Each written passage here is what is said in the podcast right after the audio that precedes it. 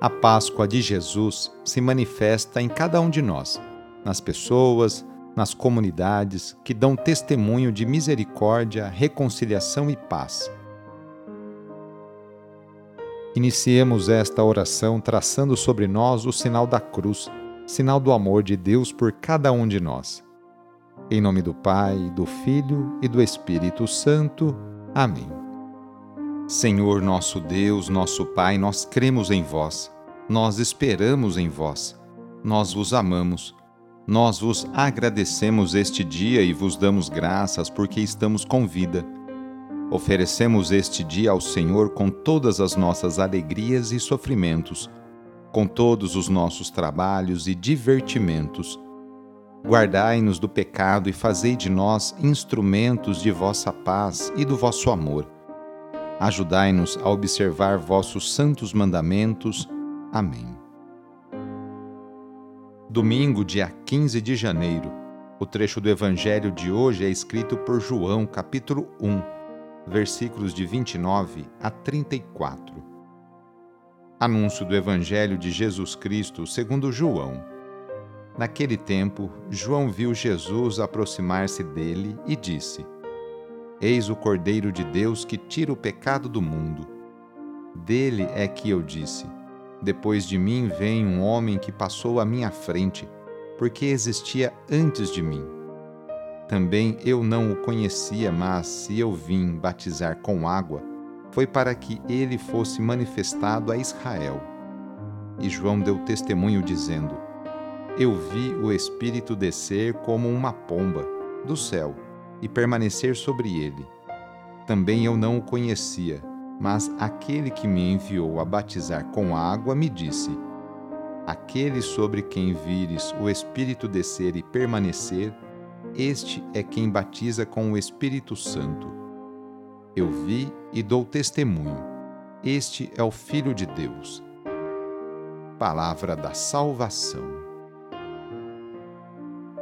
João Batista dá testemunho de Jesus, aplicando-lhe três títulos: Cordeiro de Deus, aquele que batiza com o Espírito Santo e Filho de Deus. A expressão Cordeiro de Deus que tira o pecado do mundo nos faz recordar o Cordeiro Pascal da libertação do Egito e faz referência também aos cordeiros sacrificados no templo para expiação dos pecados do povo. Jesus vai exercer uma prática libertadora, tirando as pessoas da opressão do sistema injusto. Mas o sistema injusto o mandará para a cruz.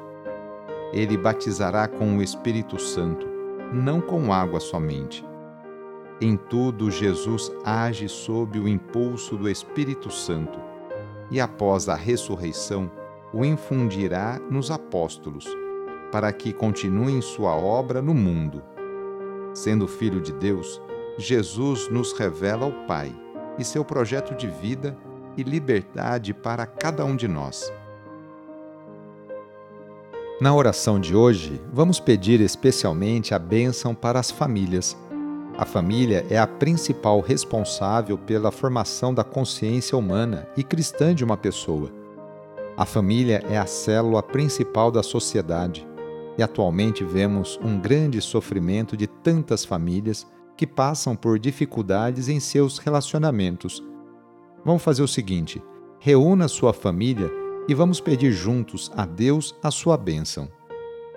Deus de misericórdia, Criador e reparador do vosso povo, que fizesses da família humana, constituída pela aliança nupcial, o sacramento de Cristo e da Igreja.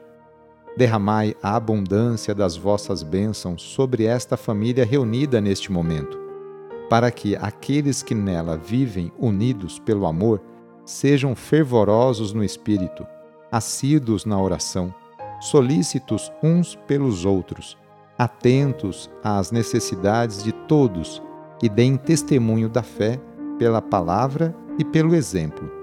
Por nosso Senhor Jesus Cristo. Amém. A nossa proteção está no nome do Senhor, que fez o céu e a terra. O Senhor esteja convosco, Ele está no meio de nós pela intercessão de São Paulo, desça sobre você, sobre a sua família, sobre as suas intenções e necessidades a bênção do Deus Todo-Poderoso, Pai, Filho e Espírito Santo. Amém. Foi muito bom rezar com você hoje. Se esta oração está te ajudando, eu fico muito contente. Então envie o link da oração para seus contatos, familiares, amigos, conhecidos. Eu sou o padre Edmilson Moraes, salesiano de Dom Bosco, e moro atualmente no Colégio Salesiano Santa Terezinha, em São Paulo. Que Deus continue abençoando você e sua família. Abraço e até mais!